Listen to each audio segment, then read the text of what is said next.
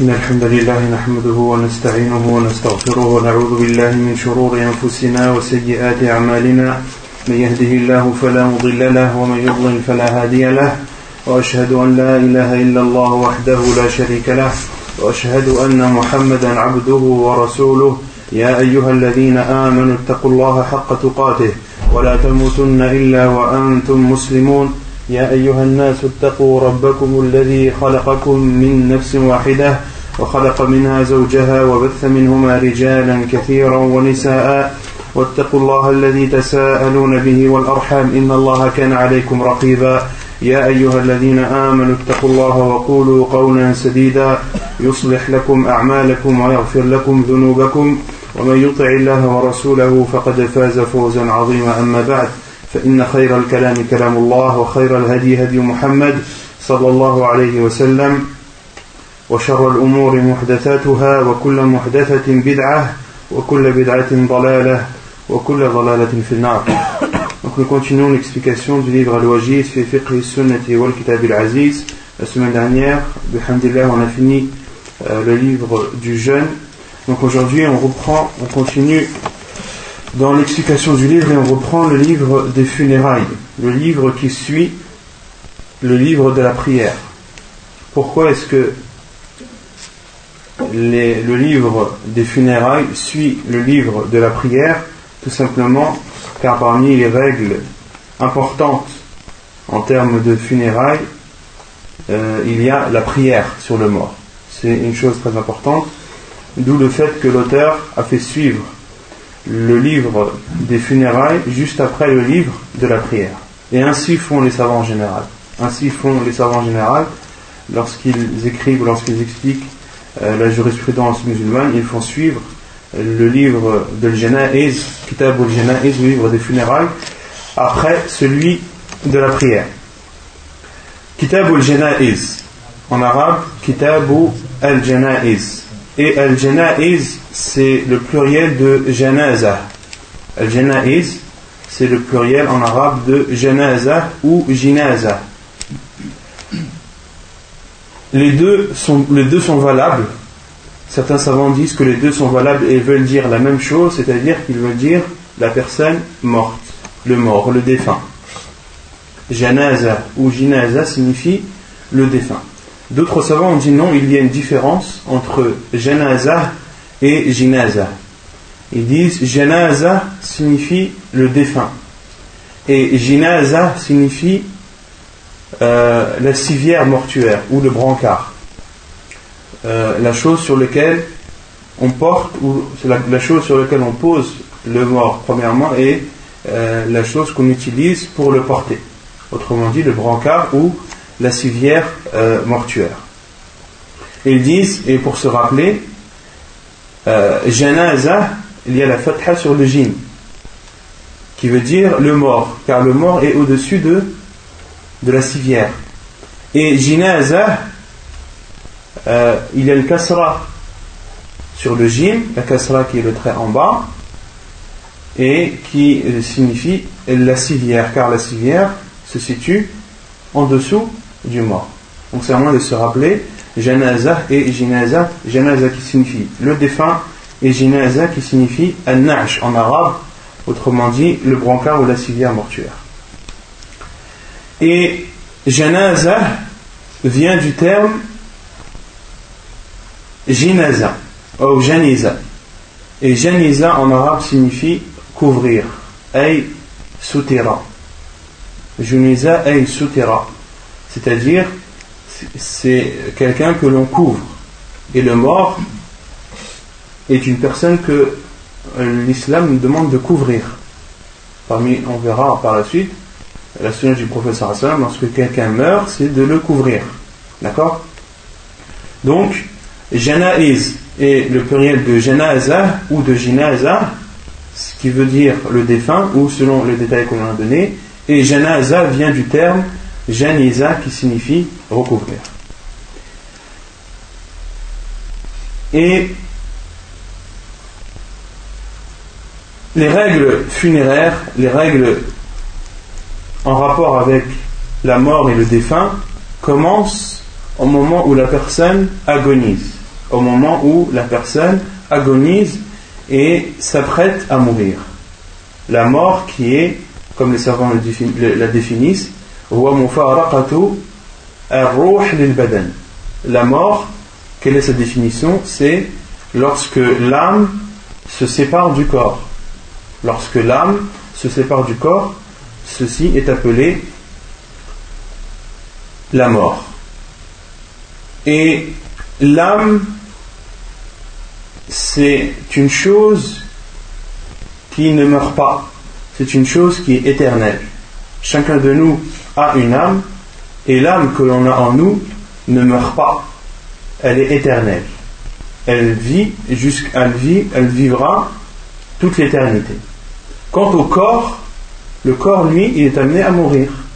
Il est amené à se décomposer, il est amené à pourrir, entre guillemets. D'accord? Et l'âme, elle, comme je l'ai dit, est éternelle, ne meurt jamais.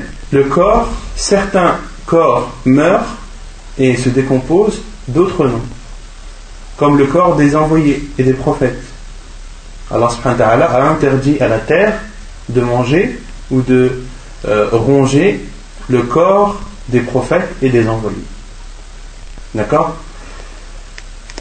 Et le prophète sallallahu alayhi wa sallam nous a conseillé de nous rappeler la mort. Et il nous a dit dans un hadith authentique Le sallam nous encourage à nous remémorer et à nous rappeler le plus souvent possible la mort. Et le sallam l'a appelé, a appelé cette mort celle qui casse les désirs, celle qui brise les délices de cette vie d'ici-bas. Le professeur a dit accentuez, faites de façon abondante le rappel de la mort. Rappelez-vous souvent celle qui casse les délices et les désirs, c'est-à-dire les désirs de cette vie d'ici-bas. La mort euh, vient mettre un terme à tout ça. Lorsqu'une personne meurt, eh bien, tout ce, tout ce dont elle jouissait sur cette vie d'ici-bas est vain pour lui. Il n'a plus la possibilité d'y accéder. D'où le fait que le professeur sallam ait appelé la mort celle qui brise les désirs et les délices. Et la mort, il y a des choses qui la précèdent. Ces choses qui la précèdent sont soit la maladie, ou soit la vieillesse, ou soit la mort subite. Quant à la mort subite, c'est un des signes de la fin du temps. Un des signes de la fin des temps, c'est, comme le professeur Hassan l'a dit, c'est la mort subite. Lorsque vous entendez, lorsque vous constatez que les morts subites, ceux qui meurent d'une seconde à l'autre, ceux qui meurent d'une minute à l'autre, lorsque vous entendez que cela devient de plus en plus récurrent, que cela arrive de plus en plus souvent, alors sachez que l'heure approche et que c'est l'un des signes de la fin du temps. Ce qui précède la mort, ça peut être aussi la vieillesse. Une personne qui est vieille, c'est un signe pour elle que sa, vie arrive à terme. D'accord? Que sa vie arrive à terme. Donc c'est un signe précurseur pour lui, pour cette personne vieille, que la mort approche. Donc il doit s'y préparer. De même pour le malade. La maladie est le plus souvent, ou c'est la cause la plus répandue, euh, ou c'est ce qui précède le plus souvent la mort. Et le prophète sallallahu alayhi wa ordonne à sa communauté de se soigner. Il ordonne aux malades de se soigner. Et il a dit, sallallahu alayhi wa sallam, Allah subhanahu wa ta'ala n'a fait descendre une maladie sans qu'il ne l'ait accompagnée d'une guérison ou d'un remède. Et ensuite, le wa sallam a dit, Tadawaw, wala tadawaw biharam.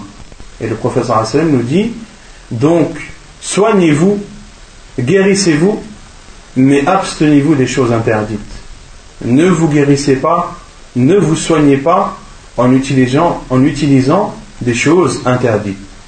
Et la chose la plus interdite, le plus grand des interdits, c'est c'est d'associer Allah subhanahu wa ta'ala. Combien utilisent ce moyen comme moyen de guérison qui vont chez des charlatans et sont amenés à associer Allah subhanahu wa ta'ala, à invoquer autre qu'Allah subhanahu wa ta'ala pour obtenir la guérison. Cela est interdit. Et c'est le pire des interdits. Et également de s'abstenir d'utiliser toute substance interdite que notre religion qui appelle les musulmans à être saints de corps et d'esprit. Et lorsque tu te soignes, soigne-toi avec des choses que l'islam t'autorise, avec des moyens autorisés en islam. Et le meilleur remède, le meilleur moyen pour le musulman de se guérir, c'est ar-ruqya. Ce sont les formules protectrices que nous a enseigné le prophète sallallahu qui sont des versets du Coran et des invocations rapportées dans la sunna authentique du prophète sallallahu alayhi wa sallam. C'est le meilleur des remèdes pour le musulman, sans contestation. Et cela n'empêche pas le musulman d'utiliser tout ce qui est médicamenteux, tous les médicaments. Cela euh, est autorisé bien sûr. Mais le, le meilleur des remèdes, c'est shar'iyya.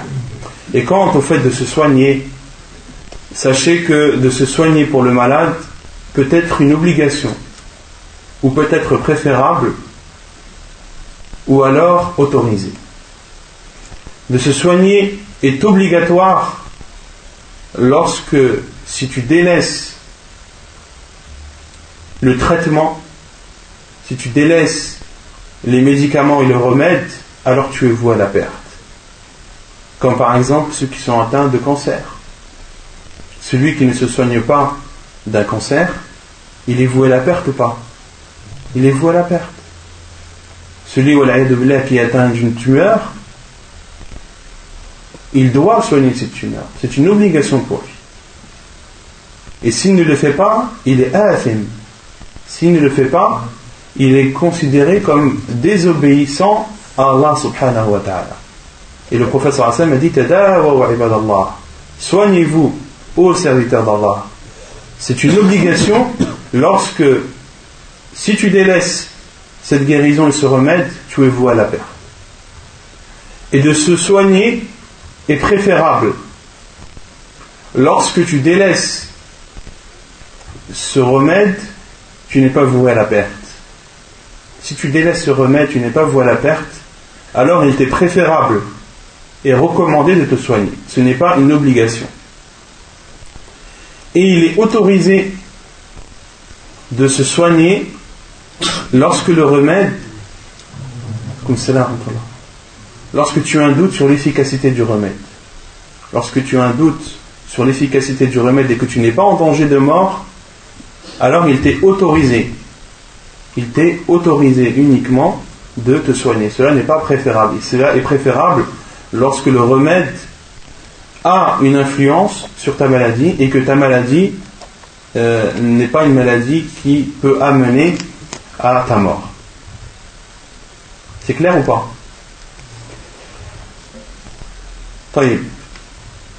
Et concernant le malade, il est légiféré, c'est même un des droits du musulman euh, qu'il mérite d'être visité. De visiter un musulman malade est un de ses droits.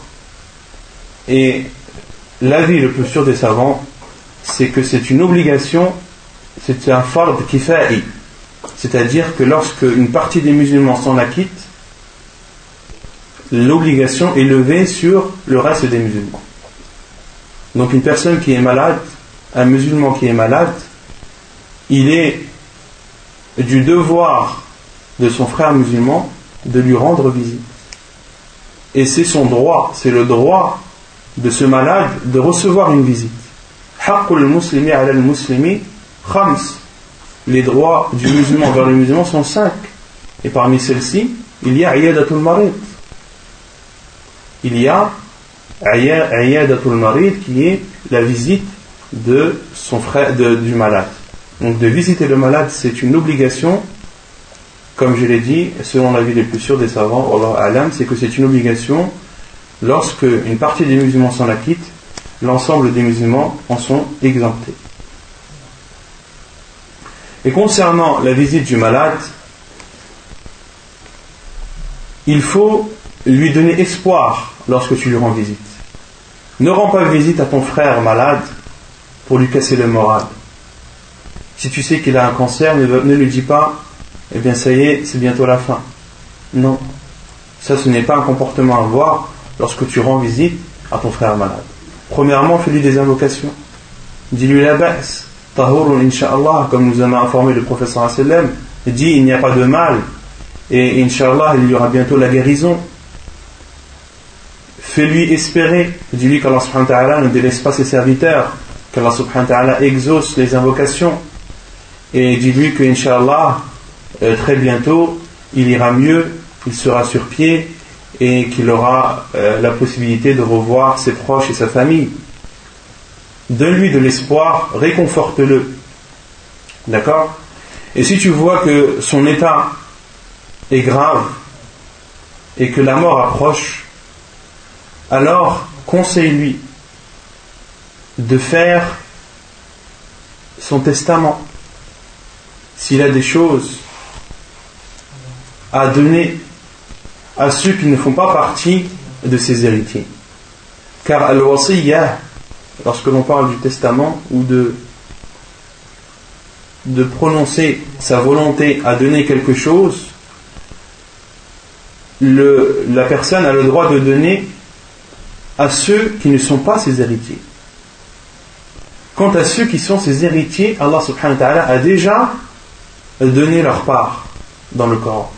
Et le professeur sallam nous a défini cela également dans sa sunna authentique du professeur Autrement dit, un homme qui est sur le point de mourir, a-t-il le droit de dire je vais donner le tiers de mes biens à mon fils?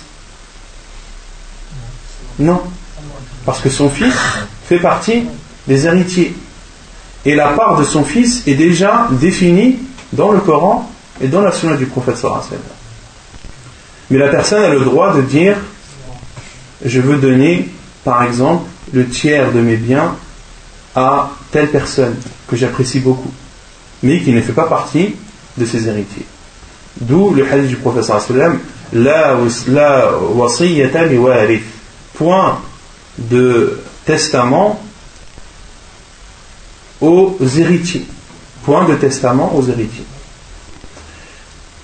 Donc, si tu vois que la personne est gravement malade, alors conseille-la de, faire son testament si elle ne l'a pas encore fait. Conseille-la de faire le repentir, de se repentir à Allah subhanahu wa ta'ala, de lui demander pardon, de lui demander sa miséricorde, de regretter tous les péchés qu'il aurait faits. Essaye de, de lui donner ses conseils de façon indirecte, pas de façon directe. Toujours en lui laissant cette lueur d'espoir, en lui laissant cet espoir, en lui disant Inch'Allah, tu iras bien, Bismillah ta'ala, Allah subhanahu est capable de toutes choses. Ala, kulli shay'in qadir, Allah est capable de toutes choses. C'est une chose simple pour Allah subhanahu d'accorder euh, une guérison à son serviteur qui est gravement malade. Et c'est une chose simple et facile à Allah subhanahu wa de faire un miracle de faire un miracle et de rendre une personne mourante, de la rendre en bonne santé d'une seconde à l'autre.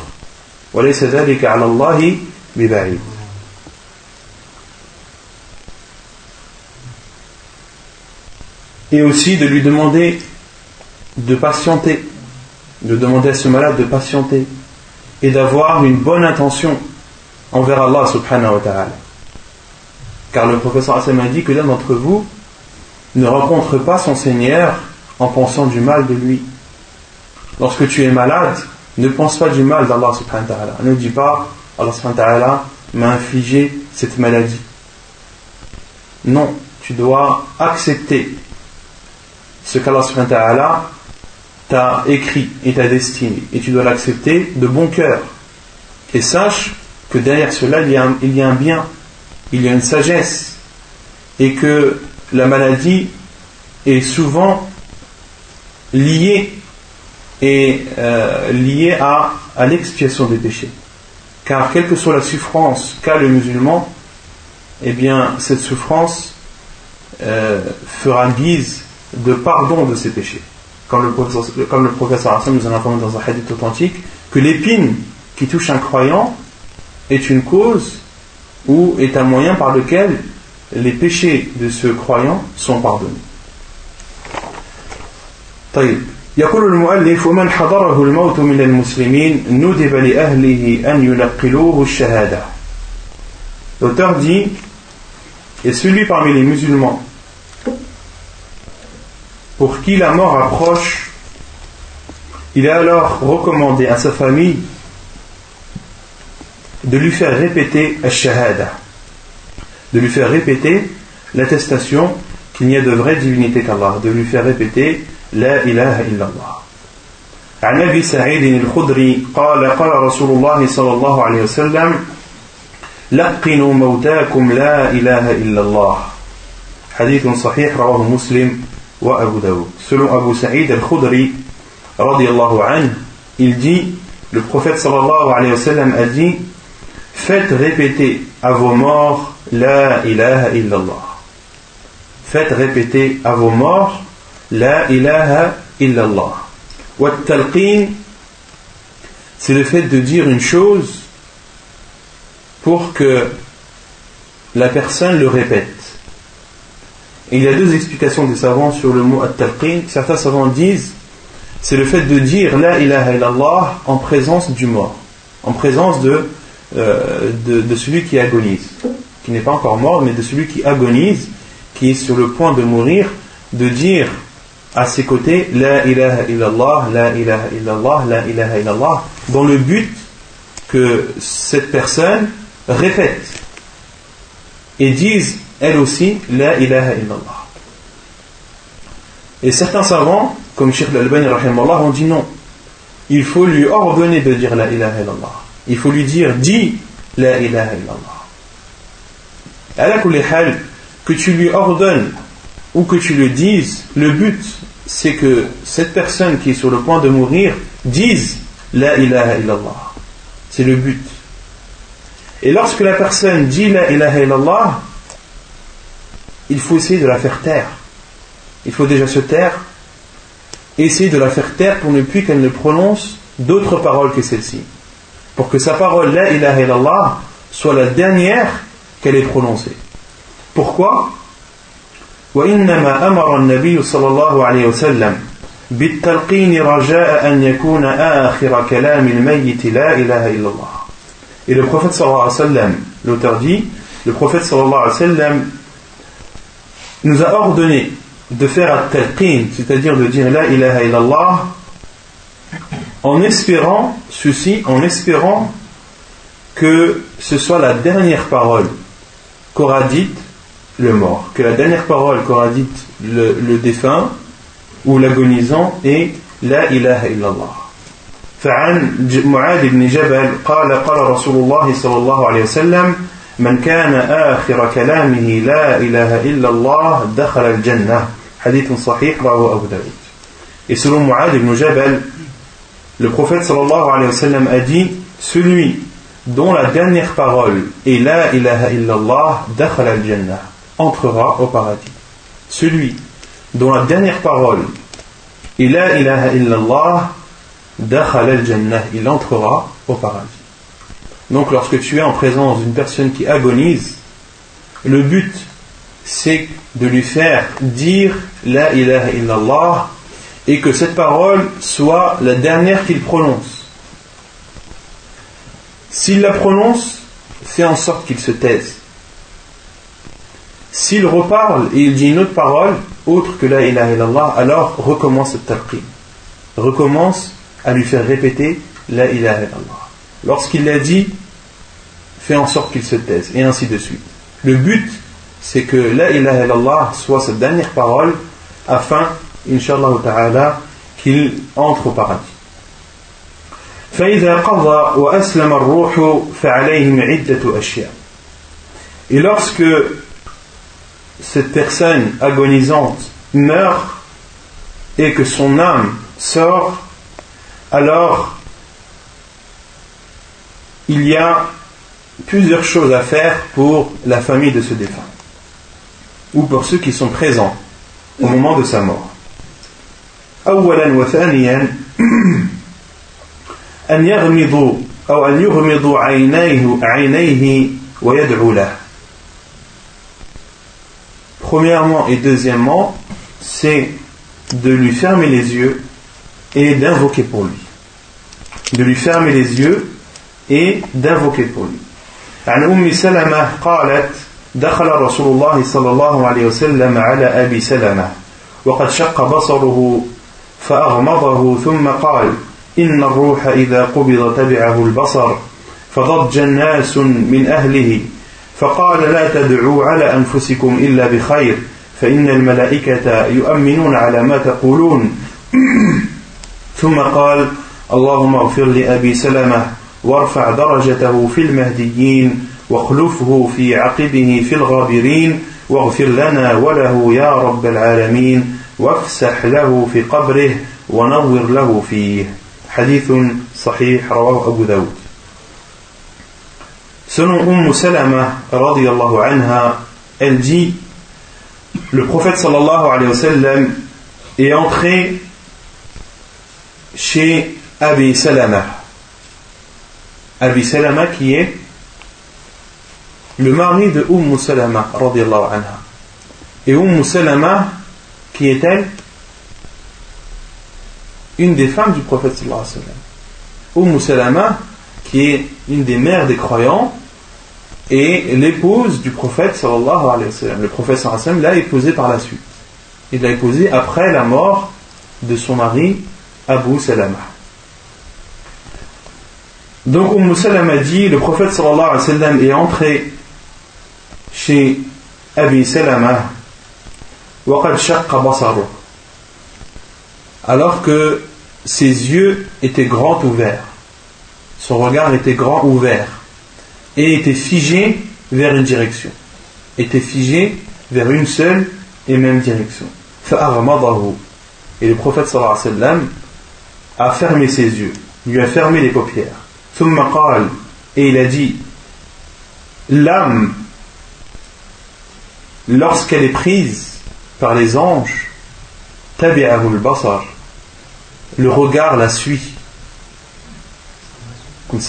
Lorsque les anges qui ont pour tâche de prendre l'âme de la personne la prennent, le regard suit l'âme. Pour cela que vous voyez des morts qui ont le regard vers le ciel, qui ont le regard vers euh, une position haute ou élevée, car, le regard suit l'âme. Et des personnes parmi la famille de Abu Salama ont commencé à crier et à élever leur voix car ils ont compris que c'était la fin. Et le professeur Hassan leur a dit La ala anfusikum illa bi. Ne faites des invocations sur vos personnes qu'en bien. Ne dites que du bien. Car les anges disent Amin sur tout ce que vous dites. Les anges disent Amin sur tout ce que vous dites. Alors ne dites que du bien. Ne dites pas de mal. Si celui qui est en présence d'une personne qui va de mourir dit Oh malheur à moi, eh bien sache que les anges vont dire Amin. Si tu dis que la malédiction d'Allah soit sur moi, eh bien les anges vont dire Amin. D'accord? Donc, lorsque tu assistes à la mort de quelqu'un, dans ce moment bien précis, ne dis que du bien et essaie de faire des invocations pour ce mort et utilise le ta'min des, anges, le fait que les anges disent amin, utilise cela pour le bien du défunt. Et ensuite, le prophète sallam a dit, a fait une invocation à Abu Salama radiallahu. Il lui a dit, Allahumma li Abi Salama. Oh Allah, pardonne à Abu Salama. et élève ses degrés parmi ceux que tu as guidés. Et al-mahdiyin, ce sont ceux qu'Allah subhanahu wa ta'ala a comblés de bienfaits Ce sont les martyrs, ce sont les véridiques et ce sont les prophètes et les vertueux.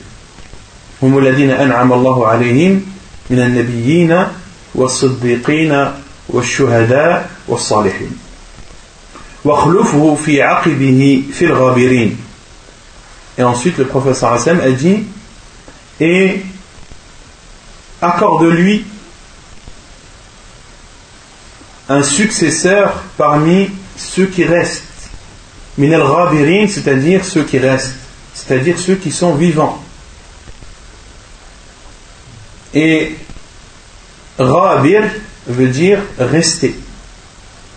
D'où la parole d'Allah subhanahu wa ta'ala lorsqu'il parle de Nuh alayhi salam وأنجيناه وأهله إلا امرأته كانت من الغابرين et nous l'avons épargné lui et sa famille, sauf sa femme.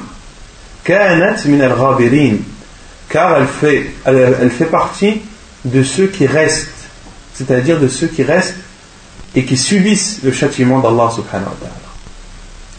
D'accord Lorsqu'Allah subhanahu wa ta'ala a épargné Nuh alayhi salam et sa famille,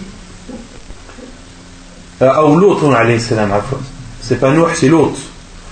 Lorsque Allah subhanahu wa ta'ala a châtié les peuples de l'autre, il a épargné l'autre ainsi que sa famille, sauf sa femme. Elle est restée elle faisait partie de ceux qui restent, de ceux qui sont restés et ont subi le châtiment d'Allah subhanahu wa ta'ala. Et pardonne-nous et à lui, ô Seigneur des mondes, et élargis sa tombe, fasse que sa tombe soit large et vaste, et illumine, illumine-le dans sa tombe. Il le milieu dans sa tombe qui est la, tombe qui, qui, est des ténèbres, qui sont des ténèbres. Et c'est une invocation bénéfique du prophète sallallahu alayhi. Et les invocations du prophète alayhi wa sallam sont, sont exaucées, sans aucun doute. Et Allah subhanahu wa a exaucé les invocations du prophète sallallahu alayhi wa sallam. Lorsqu'il a dit de, lorsqu'il a demandé à Allah subhanahu wa de lui choisir un successeur parmi ceux qui restent fait en sorte que les personnes que ce défunt que Abu Salama a laissé qui sont sa femme et ses enfants fait en sorte que leur successeur soit quelqu'un de bien et le prophète sallam qu'a-t-il donné à Abu Salama anhu comme successeur?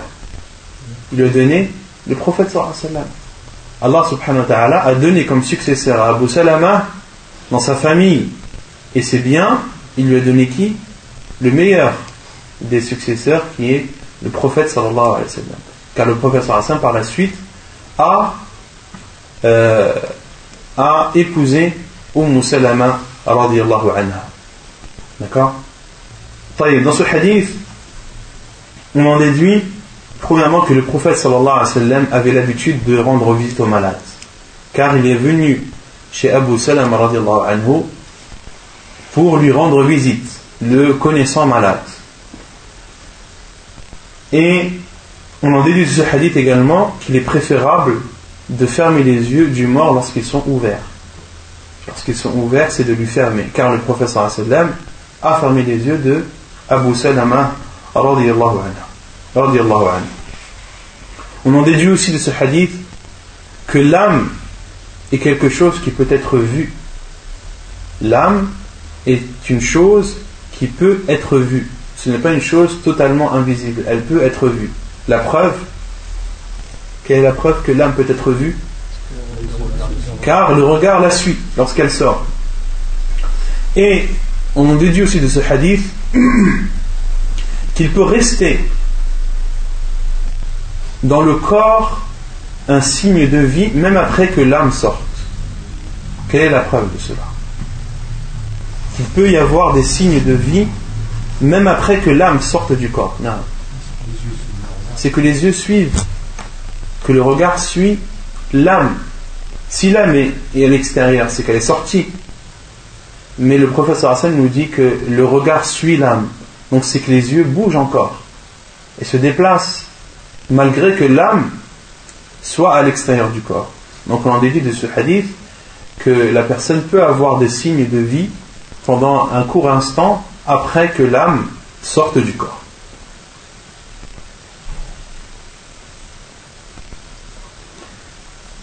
Et on en déduit de ce hadith également que l'on doit invoquer qu'en bien. Et on doit dire que de bonnes paroles. On doit prononcer que des paroles bénéfiques, que ce soit euh, en notre faveur ou en la faveur du défunt, et de le faire en la faveur du défunt est préférable.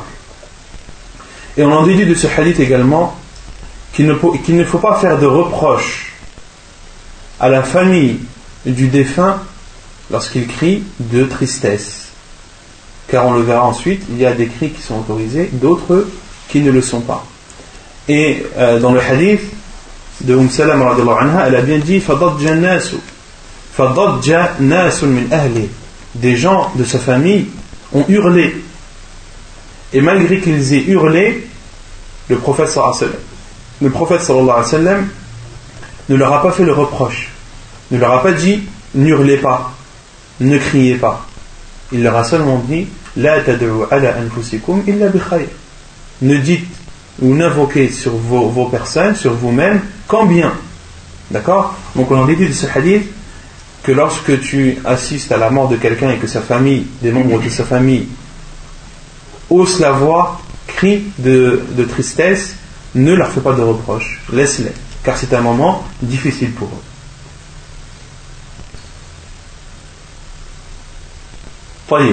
Donc ça c'était les, les, deux premières choses à faire, de lui fermer les yeux et d'invoquer en sa faveur. ثالثا أن يغطوه بثوب يستر جميع بدنه. La troisième chose à faire, c'est de le recouvrir d'un vêtement qui recouvre l'ensemble de son corps. عن عائشة رضي الله عنها أن رسول الله صلى الله عليه وسلم حين توفي سجي ببرد حبرة ببرد حبرة La preuve est le hadith de Aïcha radiallahu anha qui dit que le prophète sallallahu alayhi wa sallam lorsqu'il est décédé il a été recouvert d'un vêtement bil Et al-burd, c'est un vêtement venant du Yémen que le prophète sallam aimait particulièrement. Que le prophète sallam aimait particulièrement. Biburdin hibarah. Biburdin hibarah, c'est-à-dire qu'il y avait des rayures. Un vêtement euh, contenant des traits et des rayures. Hadith authentique rapporté par Al-Bukhari et Muslim. Donc on en déduit de ce hadith qu'il est légiféré, voire recommandé, lorsqu'une personne meurt, de le recouvrir. De le recouvrir. Et on peut déduire de ce hadith euh, si les, les compagnons anhum, ont recouvert le professeur sallam de ce bourde qu'aimait le professeur sallam, s'ils l'ont recouvert parce que le professeur sallam l'aimait, alors dans ce cas, il est préférable de recouvrir le mort par un vêtement qu'il appréciait particulièrement. Et si la cause c'est ça, alors c'est autorisé. Mais Allah alam, euh, je ne pourrais pas vous dire si, si c'était vraiment la cause ou pas.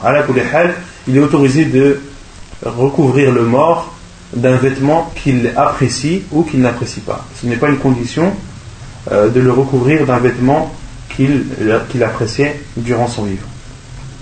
Et le prophète sallallahu alayhi wa a été recouvert sur ses vêtements. Le prophète sallallahu alayhi wa a été recouvert, son corps a été recouvert sur ses vêtements. Pourquoi? Car le prophète sallallahu alayhi wa lorsque les compagnons l'ont lavé, ils ne l'ont pas déshabillé.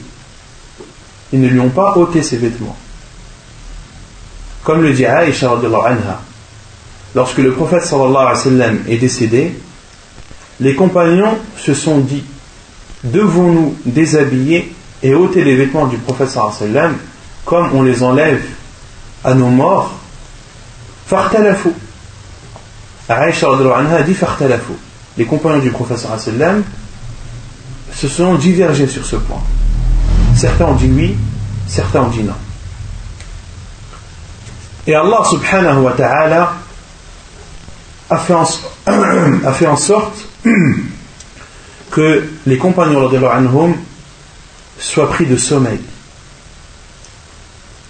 وما من ذق إلا وهو ملاصق بالصبر et Aïcha a dit il n'y avait pas un menton qui n'était pas collé à la poitrine. Il n'y avait pas un menton qui n'était pas collé à la poitrine. Autrement dit, tous les compagnons du prophète qui étaient présents autour du prophète étant morts dormaient, ont été pris de sommeil et se sont endormis et tout leur, leur menton touchait leur, leur poitrine. Autrement dit, ils avaient tous la tête affaissée et dormaient. Et là, un appeleur a appelé et a dit, et l'appel provenait, comme le dirait Aïcha de, euh, du mort, c'est-à-dire du prophète sallallahu alayhi wa sallam. La, voix provenait, et la direction était la direction du mort. Ce ne veut pas dire que c'était le prophète sallallahu alayhi wa sallam, mais c'était un ange qui a appelé. Et les compagnons de Allah m'ont dit on ne savait pas qui c'était. فنادى مناد أو كلم مكلم أن يغسلوا أن يغسلوا النبي صلى الله عليه وسلم في ثيابه. Et cette voix a dit lavez Muhammad ou lavez le prophète sallallahu alayhi wa sallam dans ses vêtements. Et les compagnons anhum se sont alors levés et ont lavé le prophète sallallahu alayhi wa sallam sur ses vêtements ont versé de l'eau sur son qamis, et ils ont essuyé euh, le corps du professeur sur le qamis et versé de l'eau. Et Aïcha anha dit لو استدبرت من أمري أو لو استقبلت من أمري ما استدبرت لما غسله إلا نساؤه et Aïcha anha dit si j'avais su tardivement ce que je ne connaissais pas au début, alors n'aurait lavé le prophète sallam que ses femmes. Car Aïcha s'est rappelé de la parole du prophète sallallahu lorsqu'il lui a dit Ô Aïcha, n'aimerais-tu pas si tu meurs avant moi que je te lave? Et que je te mette el kafan et que je te mette le linceul. Aïcha s'est rappelé cette parole du prophète sallam, mais après, après que les compagnons anhum ont lavé le prophète sallam. Et elle a dit, si je m'étais souvenu de cela avant, alors n'aurait lavé le prophète sallam que ses femmes. N'aurait lavé le prophète sallam que ses femmes et le fait de lui ôter ses vêtements ne, ce sujet-là ne serait plus un sujet de divergence, car ce serait ces femmes qui l'auraient lavé, sallallahu alayhi wa sallam. Et il y a d'autres défunts que qu'il nous est interdit de déshabiller, qui sont ceux qui sont en état de ihram. Une personne qui est en état de sacralisation, que ce soit pendant la Umrah ou pendant le Hajj, il doit être enterré comme il est on ne doit ni le parfumer, ni lui couvrir sa tête. On ne doit ni le parfumer, ni lui couvrir sa tête, car au temps du prophète sallallahu alayhi wa sallam, un homme est tombé de sa chamelle, yawm arafah, famat. Il est tombé et est décédé sur le coup. Et le prophète sallallahu sallam a interdit euh, qu'on le parfume, ni qu'on lui couvre sa tête et a dit et il sera ressuscité le jour du jugement en faisant la talbiya qui est de dire labbaik Allahumma labbaik labbaik la sharika lak labbaik innal hamda wa ni'mata lak wal mulk la sharika lak رابعا أن يجعلوه أن يعجلوا بتجهيزه وإخراجه quatrièmement de se précipiter à le préparer et à le sortir. عن أبي هريرة أن النبي صلى الله عليه وسلم قال أسرعوا بالجنازة فإن تك صالحة فخير تقدمونها عليه وإن تكن غير ذلك فشر تضعونه عن رقابكم حديث متفق عليه Selon Abu Huraira, le prophète sallallahu alayhi wa sallam a dit Précipitez-vous quant aux funérailles, si cette personne, si le défunt était une personne vertueuse, c'est alors un bien que vous lui apporterez et que vous lui donnerez. Et si ce défunt, cette personne défunte, n'était pas une personne vertueuse et pieuse, c'est alors un mal que vous enlevez de vos épaules.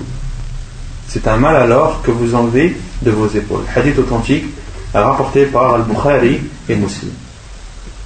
Et lorsque le professeur a dit Asri'u bil janazah, précipitez-vous quant aux funérailles, le terme janaza ici signifie à la fois de le laver, de le parfumer, de lui mettre son linceul et de s'empresser à l'enterrer. Cela signifie, euh, le, terme janaza, signifie tout cela en même temps. Et le fait de se précipiter lorsque le mort a été lavé et lorsqu'il a été euh, mis dans son linceul, il est de la sunna du professeur sallam lorsque l'on amène ce défunt au cimetière de presser le pas de presser le pas à condition que cela ne porte pas atteinte aux morts, aux défunts. Car ceux qui se précipitent et euh, trottinent, voire courent, si le fait de courir est un mal pour le défunt, par exemple si c'est un défunt qui, qu'Allah nous préserve, a un corps décomposé, d'accord, le fait de, de se précipiter et que le corps bouge peut faire tomber un membre ou un autre, ou bien un défunt qui est, mort d'une maladie abdominale, du ventre. Le fait de se précipiter, de trop se précipiter, pourrait faire sortir des choses euh, du, corps de, ce défunt. Là-bas, c'est de se précipiter, de presser le pas, mais si cela porte atteinte au défunt, alors il faut y aller de façon normale. Pourquoi se précipiter Car le professeur Hassan a dit car si cette personne qui est décédée est une, personne pieuse et vertueuse, alors c'est un bien que vous lui apportez. Plus tôt il sera dans sa tombe, et plus tôt il sera heureux. Et si elle n'est pas ainsi, si cette personne morte n'est pas ainsi, alors c'est un c'est un mal duquel vous vous débarrasserez. C'est un mal duquel vous vous débarrasserez. Et les savants en ont déduit ce hadith du prophète que le musulman ne doit pas côtoyer les personnes qui ne sont pas pieuses et vertueuses. De ne pas les côtoyer, qu'ils soient vivants ou morts. D'accord? Et si le prophète nous ordonne de nous précipiter pour justement nous débarrasser et enlever ce mal de nos épaules, alors que la personne est morte. Elle est morte la personne. Mais le professeur nous ordonne de nous précipiter pour nous en débarrasser. Que dire alors si cette personne est vivante et qu'elle peut apporter son mal de façon directe?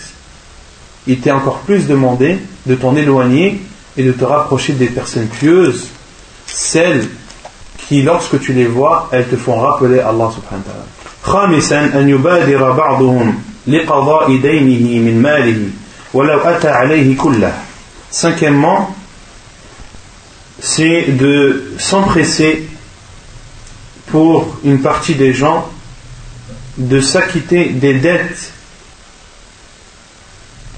de ce mort de son argent.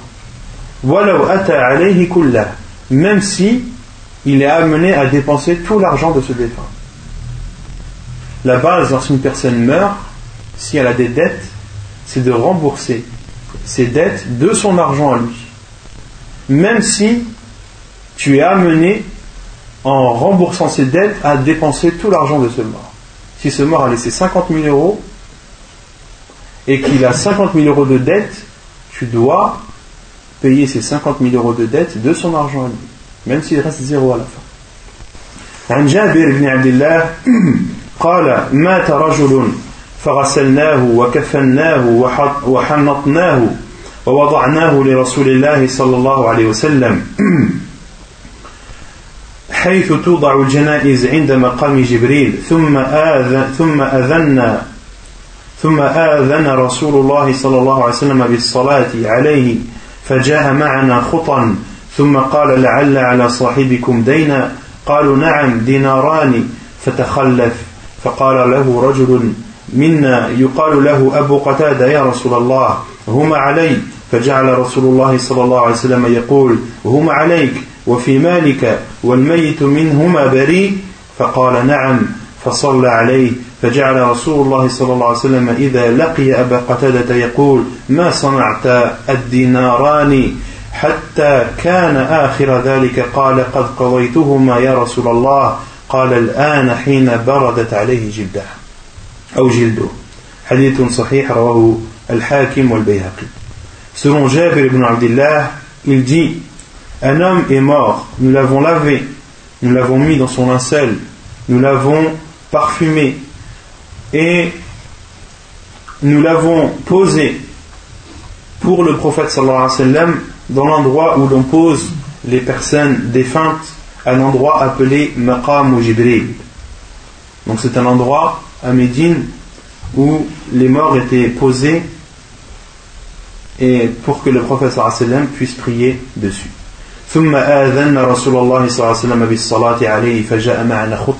Puis nous avons appelé le prophète sallam pour qu'il prie sur lui. Il est venu avec nous à pied. Puis il a dit Est-ce que votre ami votre compagnon a des dettes Ils ont dit Oui, il a deux dinars. Et le prophète sallallahu s'est reculé. Le prophète sallallahu ne priait pas sur les personnes qui avaient des dettes. Le prophète sallallahu ne priait pas sur la personne qui avait des dettes et les savants ont déduit qu'il est demandé aux personnes qui ont de l'influence, aux savants, euh, aux, personnes qui, ont, qui sont pieuses, connues pour leur piété, des personnes qui sont respectées chez les gens, de ne pas prier sur une personne qui a des, qui a des dettes. Pour montrer l'importance de cela et la gravité de laisser des dettes le professeur s'est reculé. Et un homme parmi nous a dit, un homme appelé Abu Qatada a dit, oh envoyé d'Allah, ils sont pour moi. C'est-à-dire les deux dinars, ils sont pour moi.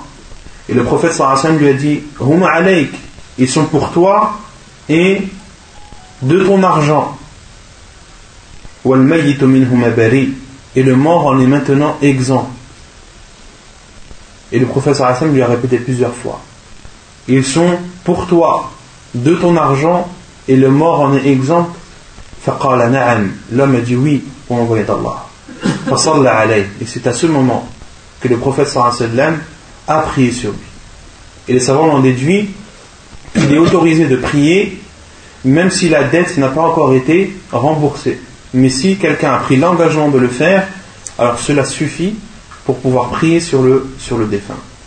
Et le prophète sallam Lorsqu'il rencontrait Abu Qatada par la suite, il lui disait Qu'as-tu fait? Des deux dinars À chaque fois que le sallam rencontrait Abu Qatada, il lui disait Qu'as-tu fait des deux dinars? Jusqu'à ce que Abu Qatada anhu, lui a dit Qad ya Rasulallah. Je les ai remboursés, ô envoyé d'Allah. Et le prophète sallam a dit Et le prophète a dit Maintenant, c'est maintenant que la peau, que sa peau s'est rafraîchie. La peau de qui? Du défunt. Et ceci car elle était châtiée dans sa tombe. Il était châtié dans sa tombe jusqu'à ce que la, dette qu'il a laissée euh, ait été remboursée. D'accord? Donc cela montre bien l'importance et la gravité de laisser des dettes pour celui, bien sûr, qui a la possibilité de, euh, les rembourser. Celui qui n'a pas la possibilité de les rembourser, Allah n'impose pas une âme au-dessus de sa euh, capacité. Mais néanmoins, si la dette ne peut pas être remboursée par euh, le défunt de son propre argent, alors ses proches doivent rembourser pour lui. Et si ses proches ne peuvent pas, il est autorisé de faire une récolte d'argent pour rembourser ses dettes. Et si les gens ne peuvent pas, alors il est du devoir de, euh, de, l'autorité du pays dans lequel il est de rembourser ses dettes. Il est de l'obligation du gouverneur de rembourser la dette de ce défunt.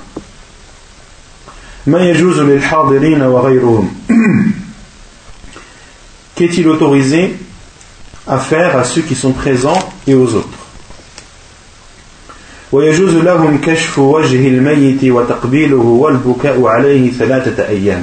Il est autorisé à ceux qui sont présents, qui sont en présence d'un défunt, de découvrir le visage du mort et de l'embrasser et de pleurer sur lui trois jours. عن عائشة أن النبي صلى الله عليه وسلم دخل على عثمان بن مضعون وهو ميت فكشف عن وجهه ثم أكب عليه فقبله وبكى حتى رأيت حتى رأيت الدموع تسيل على وجن على وجنتيه. حديث صحيح رواه ابن ماجه وأبو داود والترمذي. Selon radiallahu anha, le prophète sallallahu alayhi wa sallam est rentré chez Uthman ibn, ibn Mad'un. Uthman ibn étant mort, étant défunt. Et le prophète sallallahu alayhi wa sallam a découvert son visage et a penché sa tête et l'a embrassé. Et le prophète sallallahu alayhi wa sallam a pleuré. Jusqu'à ce que j'ai vu ses larmes couler sur ses joues. Sallallahu alayhi wa sallam. Hadith authentique apporté par Ibn Majah Abu Daoud et At-Tirmidhi et Uthman ibn Mad'un c'était le frère du prophète sallallahu alayhi wa sallam son frère de lait. Et euh, c'est un compagnon du prophète sallallahu alayhi wa sallam qui a fait les deux hijras. Il a fait les deux immigrations. La première vers Al-Habasha, l'Abyssinie, et la deuxième vers, vers Médine. Et euh, Uthman ibn Mat'un était le premier parmi les muhajirin, parmi ceux qui ont fait la hijra de la Mecque vers Médine. Il est, il est le premier parmi les muhajirin à mourir à Médine.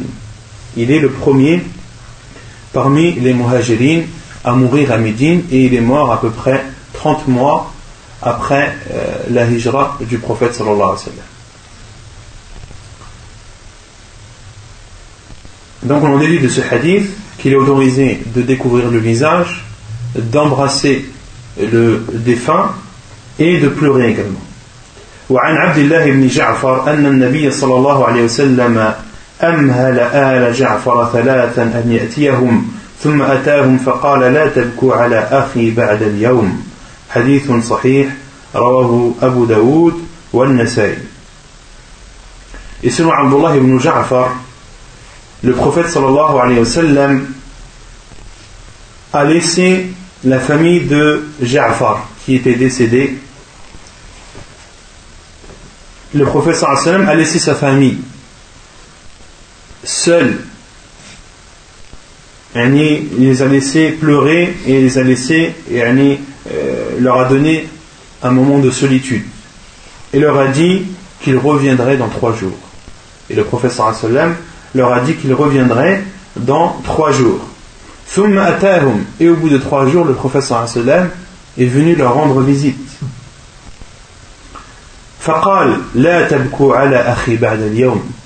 Et le prophète a dit à la famille de Ja'far Ne pleurez pas sur mon frère après aujourd'hui.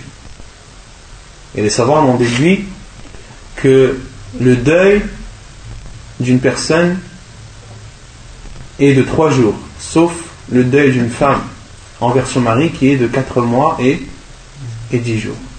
Autre qu'une femme envers son mari, le deuil ne, dépasse pas trois jours. Et tu as le droit de pleurer sur un défunt pendant trois jours, mais après les trois jours, abstiens-toi de cela.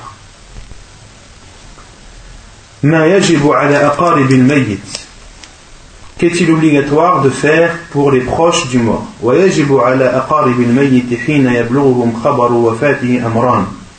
Il est du devoir des proches du défunt lorsque l'annonce de sa mort leur parvient de faire deux choses.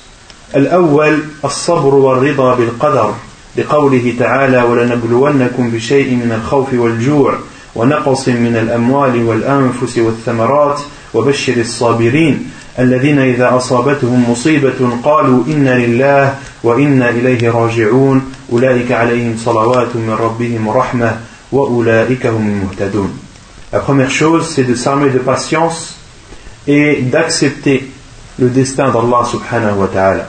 La preuve est la parole d'Allah azza lorsqu'il dit Et nous vous éprouverons par des choses de la peur nous vous éprouverons par des choses comme la peur, la faim, un manque ou une diminution des biens, ou anfus et des êtres, des âmes, ou des biens, des bienfaits, des fruits, bashir sabirin. Et Allah subhanahu wa ta'ala dit et annonce la bonne nouvelle aux patients. Lorsqu'un malheur les touche, disent nous sommes à Allah, nous appartenons, nous appartenons à Allah, et c'est vers lui que nous retournons. Cela, sur cela, ils auront les prières de leur Seigneur et, et sa miséricorde. Et ce sont eux les bien guidés.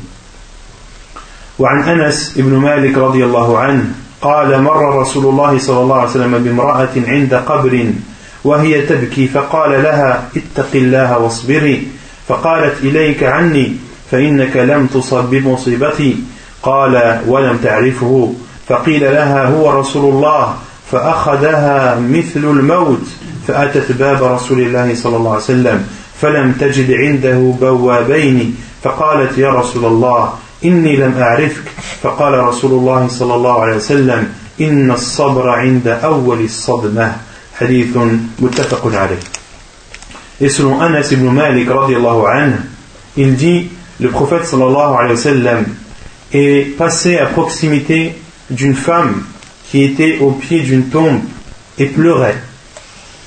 Et le prophète sallallahu alayhi wa sallam lui a dit Ittaqillaha wasbiri crains Allah et patiente. Et les savants ont dit que le prophète sallallahu a dit à cette femme craint Allah et patiente car elle avait dépassé la limite dans les pleurs. Pour cela que le professeur sallam lui a fait ce, conseil et euh, lui, a, lui a dit de craindre Allah et de patienter. Et cette femme a dit Ilayka anni, éloigne-toi de moi.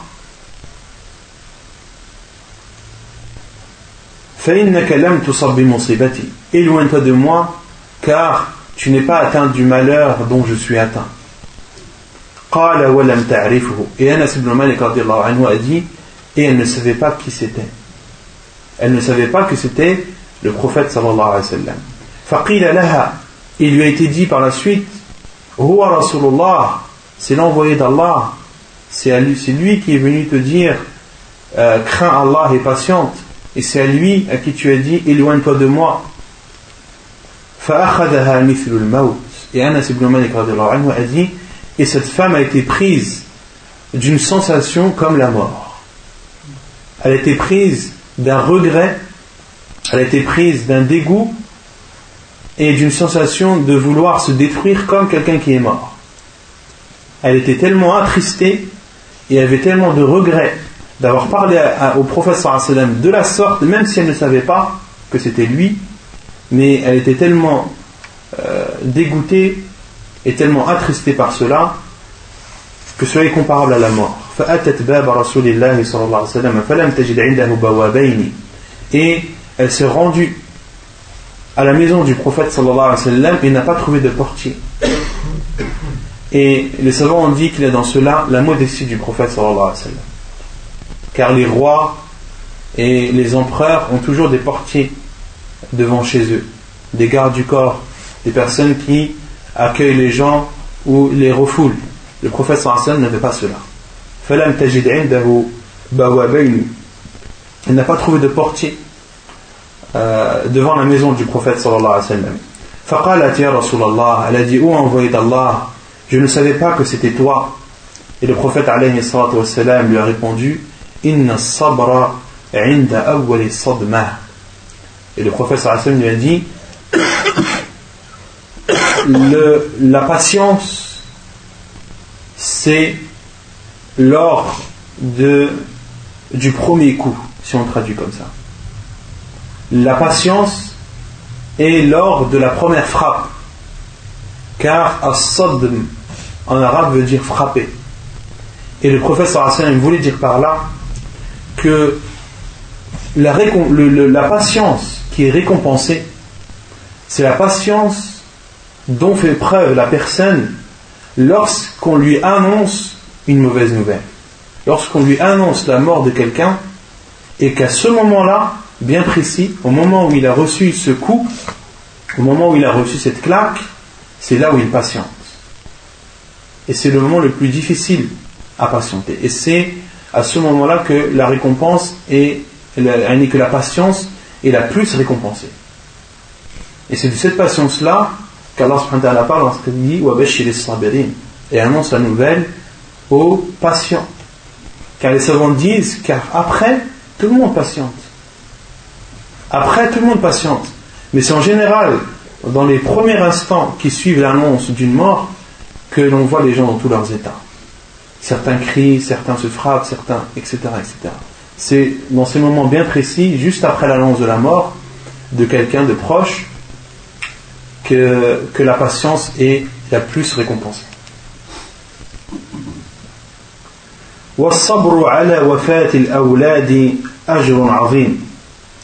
Et dans la patience de patienter sur la mort des enfants a une récompense énorme. عن أبي سعيد الخدري أن النساء قلن للنبي صلى الله عليه وسلم اجعل لنا يوما فوعظهن وقال أيما امرأة مات لها ثلاثة من الولد كانوا لها حجابا من النار قالت امرأة واثنان قال واثنان حديث متفق عليه Selon Abu Sa'id al-Khudri, radiallahu anhu, des femmes ont dit au prophète sallallahu alayhi wa sallam accorde-nous un jour. Et le prophète sallallahu alayhi wa sallam leur a fait une exhortation ce jour-là. et leur a dit toute femme dont trois de ses enfants meurent, ils seront pour elle un voile et une protection contre l'enfer. Et une femme a dit, et deux ont envoyé d'Allah, il a dit, et deux. Autrement dit, si deux enfants meurent et que la personne patiente, eh bien, ces enfants seront une protection, une barrière, un écran contre l'enfer.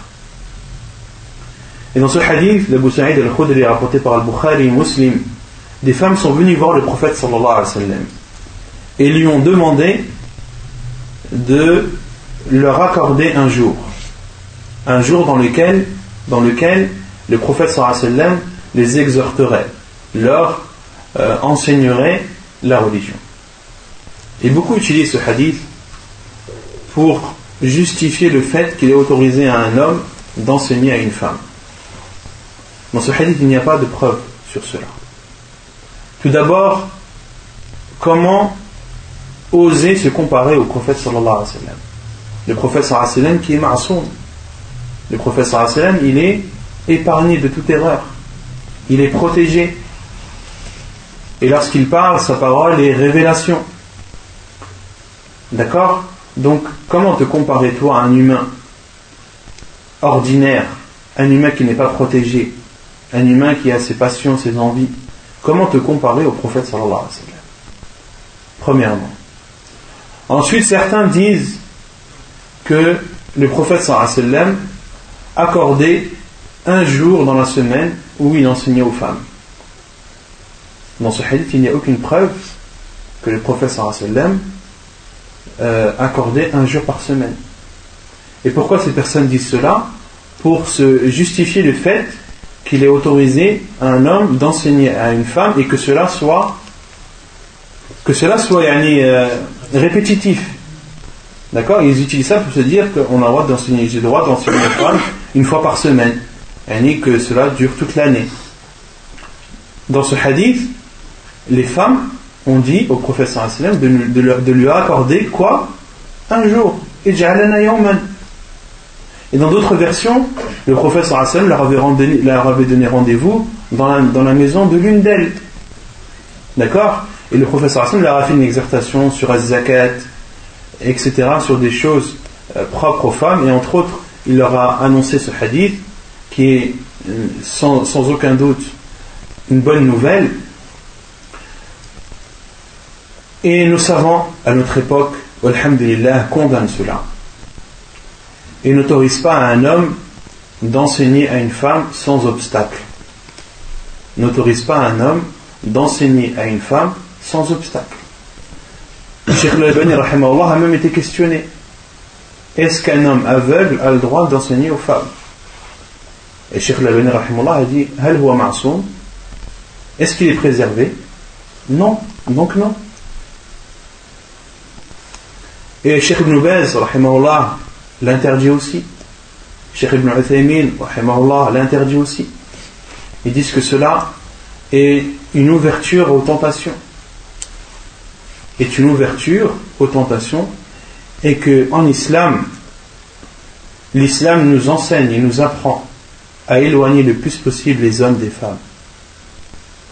Le prophète sallallahu n'a-t-il pas dit que le meilleur des rangs pour les femmes c'est le dernier?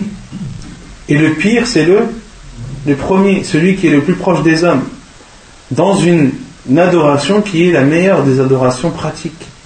La meilleure des adorations pratiques, c'est quoi? C'est la prière. Et dans cette prière, le professeur sallam nous enseigne et nous conseille, nous ordonne et nous dirige, et dirige les femmes en particulier, de s'éloigner le plus possible des hommes. Et le meilleur des rangs pour les hommes, c'est le premier. Et le pire, c'est le dernier. D'accord? Donc l'islam nous apprend toujours à éloigner les hommes des femmes autant que possible. Et euh, un homme enseigne aux hommes et une femme enseigne aux femmes. De même que Cheikh Ibn Baz a été questionné est-ce qu'il est autorisé à un homme d'enseigner à des petites? Il a dit le mieux c'est que ce soit une femme qui enseigne aux petites filles et que ce soit un homme qui enseigne aux petits garçons. C'est la base. Et là, on parle de fait d'enseigner sans obstacle, que l'homme soit en face des femmes sans qu'il n'y ait de choses les séparant. À partir du moment où il y a un obstacle les séparant, cela est autorisé. On parle de, de donner des cours directement, de visu face à face, qu'un homme donne des cours à une femme ou qu'une femme donne des cours à un homme. Donc dans ce hadith, il n'y a aucune preuve de cela. Et, euh, la, la fatwa des savants à notre époque est claire sur ce sujet. Elle est claire sur ce sujet. Sans oublier bien sûr, sans euh, oublier bien sûr toutes les conséquences que cela a.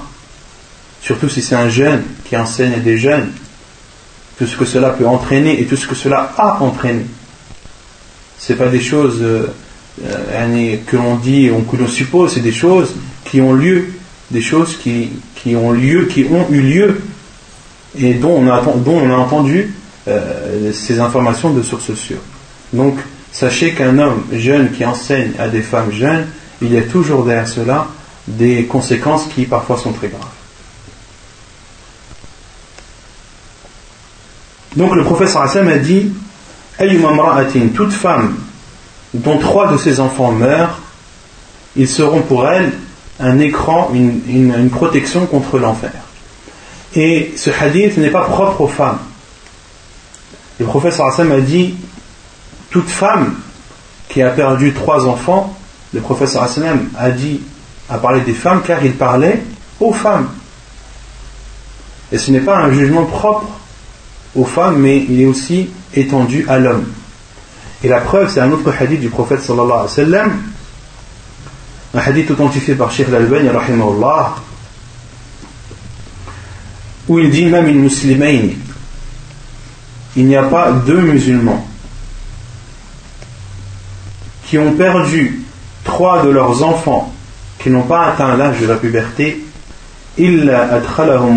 sans qu'Allah ne les entre eux et ses parents eux et leurs parents al-jannah bifadli rahmatih alors le professeur Hassan a dit il n'y a pas deux musulmans c'est-à-dire un homme et sa femme qui ont perdu trois de leurs enfants qui n'ont pas atteint l'âge de la puberté sans qu'Allah ne fasse entrer ses enfants et ses parents en haut paradis. Et ceci par sa miséricorde. D'accord Dans ce hadith, il est clair qu'il englobe à la fois l'homme comme la femme. Et on déduit de ce deuxième hadith que ceci concerne les enfants qui n'ont pas atteint l'âge de la puberté. Quant à ceux qui ont atteint l'âge de la puberté, le hadith n'entre pas en compte dans cela, comme le disent les savants, rahimahullah.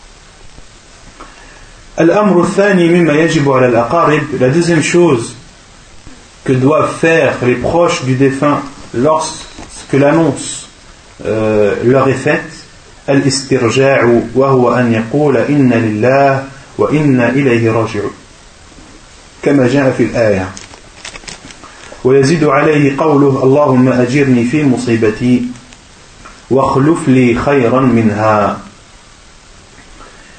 Donc, la deuxième chose à faire, obligatoirement, c'est de dire, de faire al-istirja'. Al-istirja' qui signifie de dire Inna wa inna ilayhi raji'un. Nous appartenons à Allah et c'est vers lui que nous retournons. Comme cela est cité dans le verset que l'on a cité précédemment. Ceux qui lorsqu'un malheur les touche, qu'est-ce qu'ils disent? Ils disent Nous appartenons à Allah et c'est vers lui que nous retournons. Et il peut ajouter à cette à, l'istirja, à cette invocation, sa parole Allahumma ajirni fi musibati ou Allah récompense-moi dans mon malheur wa khayran minha et accorde-moi une chose meilleure. عن أم سلمة رضي الله عنها قالت سمعت رسول الله صلى الله عليه وسلم يقول ما من مسلم ما من مسلم تصيبه مصيبة فيقول ما أمره الله. إنا لله وإنا إليه راجعون. اللهم أجرني في مصيبتي واخلف لي خيرا منها. إلا أخلف الله خيرا منها. إلا أخلف الله له خيرا منها.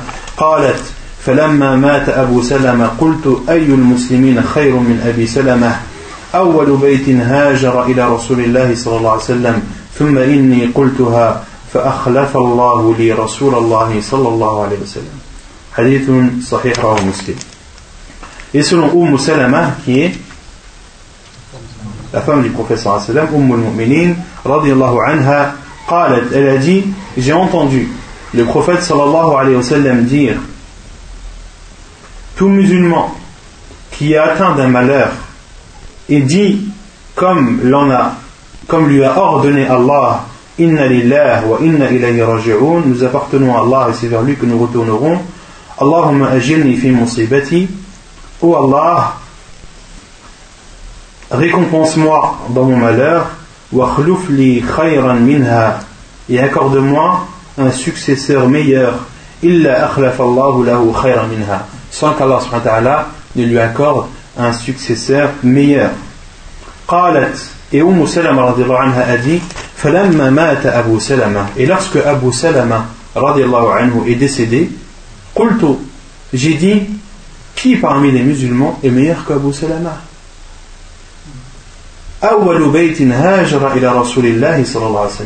La première maison qui a immigré vers le prophète sallallahu alayhi wa sallam le premier qui a émigré la première maison qui a émigré vers le prophète sallallahu alayhi wa sallam à Médine c'est la maison de Abu Salama radiallahu anhu et euh, Umm Salama radiallahu anha a dit l'invocation du prophète sallallahu alayhi wa sallam mais s'est demandé en regardant autour d'elle mais qui est meilleur que Abu Salama ثم إني قلتها puis je l'ai dit فأخلف الله لي رسول الله صلى الله عليه وسلم le fait que Umm Salama anha ne trouvait pas ou ne voyait pas autour d'elle une personne meilleure qu'Abu Salama cela l'a-t-il empêché l'a-t-elle empêché de dire l'invocation non ثم إني قلتها j'ai dit l'invocation malgré que je ne voyais personne meilleur que lui فأخلف الله لي فأخلف الله لي رسول الله صلى الله عليه وسلم et Allah subhanahu wa ta'ala m'a donné comme successeur à Abu Salama le prophète sallallahu alayhi wa sallam hadith authentique rapporté par Muslim dans son sahih. ونكتفي بهذا القدر. وسبحانك اللهم وبحمدك أشهد أن لا إله إلا أنت أستغفرك وأتوب إليك.